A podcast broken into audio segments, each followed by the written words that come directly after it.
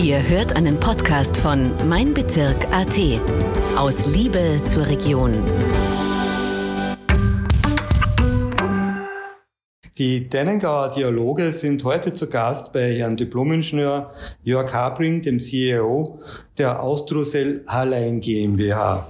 Vielen Dank, dass wir bei Ihnen also zu Gast sein dürfen. Gerne. Herr Diplomingenieur, der Industriestandort Hallein hat ja eine sehr lange Geschichte, bei dem das Unternehmen Austrozell äh, in der langen 130-jährigen Geschichte äh, ein neues Kapitel aufgeschlagen hat. Zellstoff war und ist ein wichtiger Wirtschaftsfaktor. Sie sind seit 2003 der Verantwortliche für die aktuelle Entwicklung mit den neuen Geschäftsfeldern im äh, Greenwich-Bereich.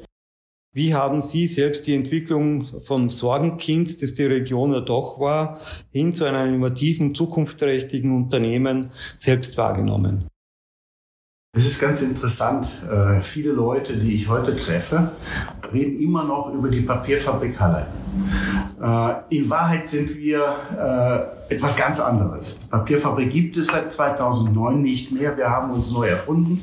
Und wir sind heute eine wahre Bioraffinerie, muss man sagen. Ja, auf Basis von Zellstoff äh, produzieren wir äh, unwahrscheinlich viele Bioenergieprodukte. Äh, wir sind äh, im Prinzip äh, eine ganz tolle Bioraffinerie geworden ist. Und manchmal ist eben äh, eine Krise, und das hat man gesehen in 2009, noch eine echte Chance, dass man eben eine Entwicklung in diese Richtung äh, gestartet hat. Also man kann sagen, eine Krise ist also in dem Sinne der Startschuss gewesen wie etwas Neues, was äh, noch einen langen Weg vor sich hat, wie es ausschaut. Ja, die Mitarbeiter am Standort waren immer schon sehr kreativ.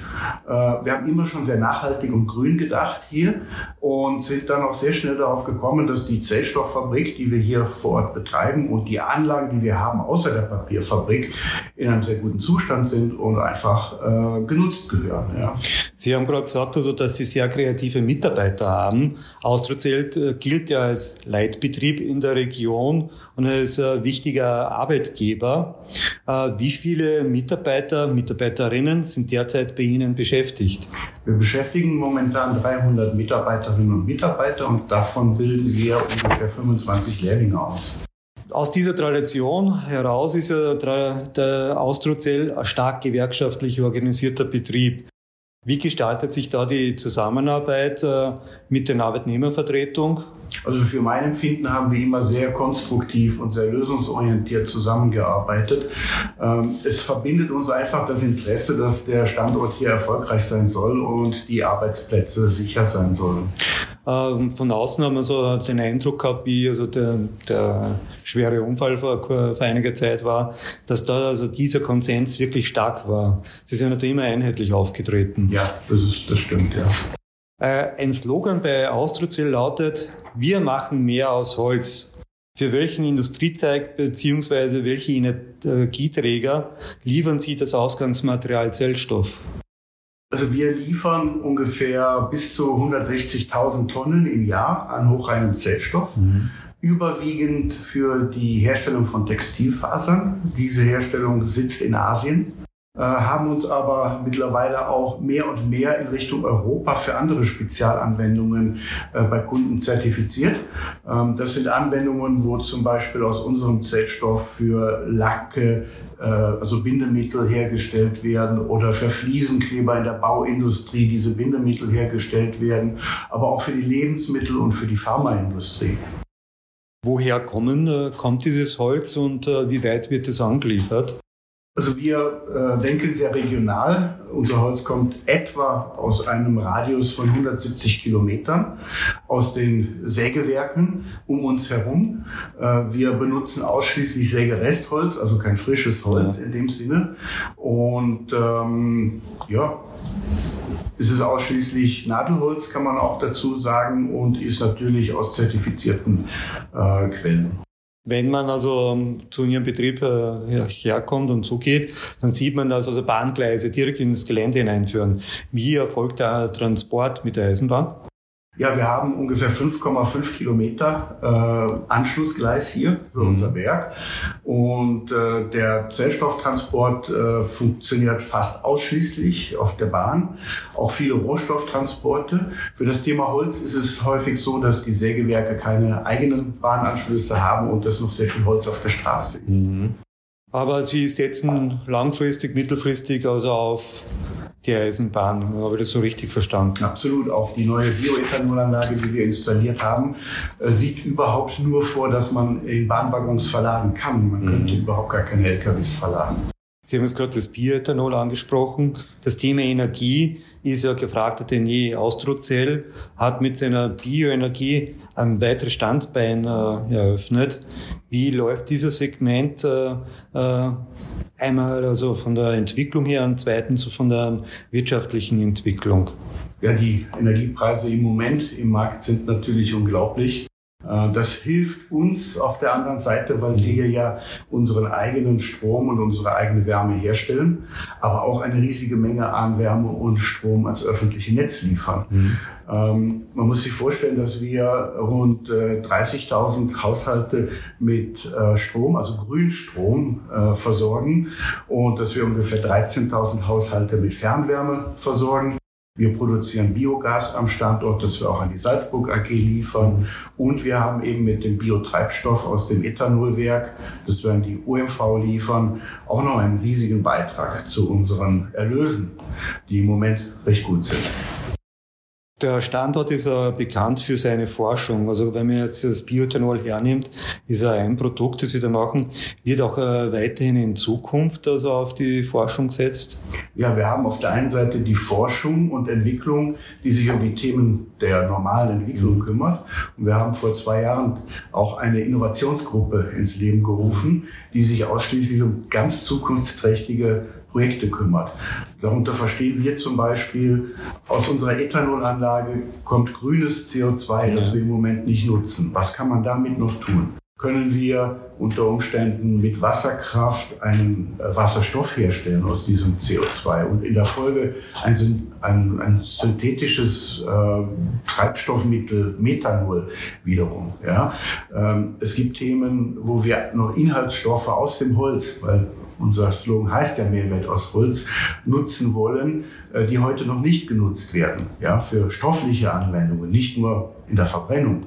Oder auch Themen wie Textilrecycling. Textilrecycling ist heutzutage ein riesiges Problem. Textilien werden verbrannt oder deponiert, weil sie Mischgewebe sind aus Plastik und aus Naturmaterialien. Mhm. Und die Aufschließung, das Recycling ist unwahrscheinlich schwierig. Wenn man sich das anhört, der moderne Lumpensammler wäre wieder gefragt, oder? Ja, aber ich glaube, die EU wird entsprechende Gesetze erlassen oder hat sie schon erlassen, damit die Trennung und die, mhm. die Sammlung auch entsprechend durchgeführt wird in Zukunft. Ja. Die, Sie haben es vorhin schon eingangs erwähnt, dass die Rohstoffpreise momentan wieder einen Höheflug erreicht haben. Einerseits durch die Pandemie, mhm. andererseits durch einen Krieg, der momentan noch so tobt. Äh, die Steigbewegung lässt sich momentan noch gar nicht absehen, wo wir da jetzt wirklich hingehen. Wie ist derzeit die Tendenz bei der Preisentwicklung, beziehungsweise welche Auswirkungen hat es auf Ihr Unternehmen? Auf der Kostenseite haben wir natürlich einen starken Einfluss von steigenden Holzpreisen. Man muss sich vorstellen, dass wir ungefähr eine Million Festmeter an Holz pro Jahr verbrauchen, äh, sowohl für die Produktion von Zellstoff, der größte Anteil, aber auch für unser Biomassewerk. Ähm, die Chemikalienpreise, äh, wir benutzen Natriumlauge zum Beispiel, Wasserstoffdioxid am Standort sind in ungeahnte Höhen gegangen. Und Transporte sind auch nicht mehr so einfach zu bekommen. Die Containerfrachten sind teuer und schwierig geworden, auch Lkw-Frachten selbst in Europa. Wir sind allerdings in der glücklichen Lage, dass wir diese Preissteigerungen oder Kostensteigerungen, muss man sagen, an unsere Kunden weitergeben konnten soweit und mit ganz guten ähm, Margen arbeiten können. Mhm. Wenn wir gerade bei den Margen sind, welchen Jahresumsatz äh, hat Austrozell? Also wir haben normalerweise einen Jahresumsatz um etwa 140 Millionen Euro. Das kann aber auch mehr sein in einem Jahr wie diesem, ja. äh, wenn die Preise eben für Zellstoff und für Energie sehr hoch sind. Ihr Unternehmen stellt, äh, stehen großpersonelle Änderungen bevor, auch für Sie privat. Welche Resümee würden Sie selbst nach 19 Jahren bei Austrozell äh, ziehen? Was war so ein persönlicher Höhepunkt bei Ihnen? Tiefpunkte oder berührende Momente. Wie geht's dann Herrn Habring, wenn er so denkt, die nächsten Monate, was auf ihn zukommt?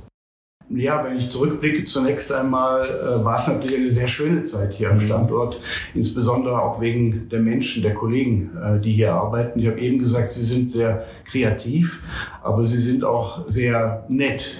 Mhm. Ähm, das heißt, es war immer ein sehr gutes Arbeitsklima zwischen uns.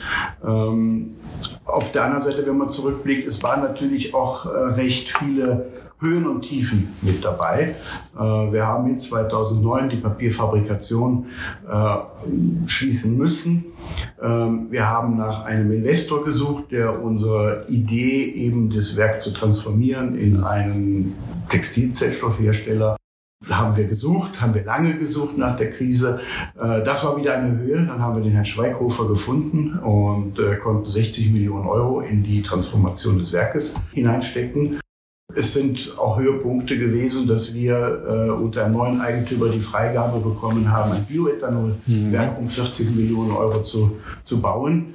Es gab aber auch Tiefpunkte äh, und das, der letzte ist eben der tragische Unfall, der sich hier bei uns am Standort äh, ereignet hat und das hat mich persönlich extrem mitgenommen. Ja. Mhm.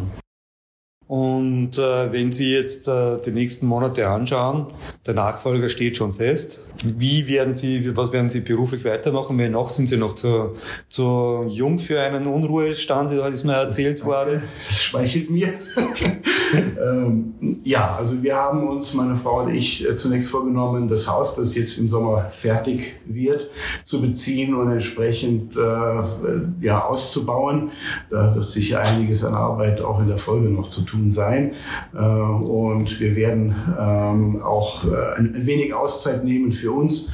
Äh, und dann wird man sehen. Also ich werde sicher dem Thema Nachhaltigkeit, Holz und Innovation ähm, entsprechend sehr verbunden bleiben. Sie haben hier in der Region jetzt ein Haus gebaut oder sind jetzt gerade dabei zum Fertigmachen. Sie kommen aus Norddeutschland. Vermissen Sie da nicht manchmal die Landschaft da oben? Äh, die ist ja noch nicht, nicht so spektakulär, die Landschaft da oben. Äh, na, wir haben uns äh, nach 19 Jahren natürlich äh, hier sehr gut eingelebt und äh, meine Frau ist im Übrigen eine Oberösterreicherin, von daher äh, bin ich mit der Gegend hier speziell sehr verbunden. Deswegen auch zwei Hunden, zwei Esel, ein Pony und sechs Hühner. Das so, Frühstücksei? Auch das Frühstücksei, wenn Sie nicht gerade entsprechend Küken ausbrüten. ähm, nein, also wir, wir sind sehr äh, erdverbunden auch und äh, genießen das mit unseren Tieren, die wir dann auch übersiedeln werden, äh, extrem. Auch die langen Spaziergänge mit den Hunden. Also das wird eine schöne Zeit. Sie haben vorhin gesagt, Sie werden der Natur treu bleiben. Wenn man sich das jetzt anhört mit den ganzen äh, Tieren, werden Sie jetzt ein Landwirt oder Forstwirt? Also wir haben auch äh, ein, ein großes Gelände mit Grünland herum ja. und es kann durchaus sein, dass man mich mal auf dem Metrak antrifft und äh, entsprechend die Heuernte vorbereiten sieht. Ja, Abring, hoffentlich sagen Sie mir dann Bescheid, weil da komme ich mit der Kamera vorbei, das wird dann für ja, okay. Ausgaben festgehalten.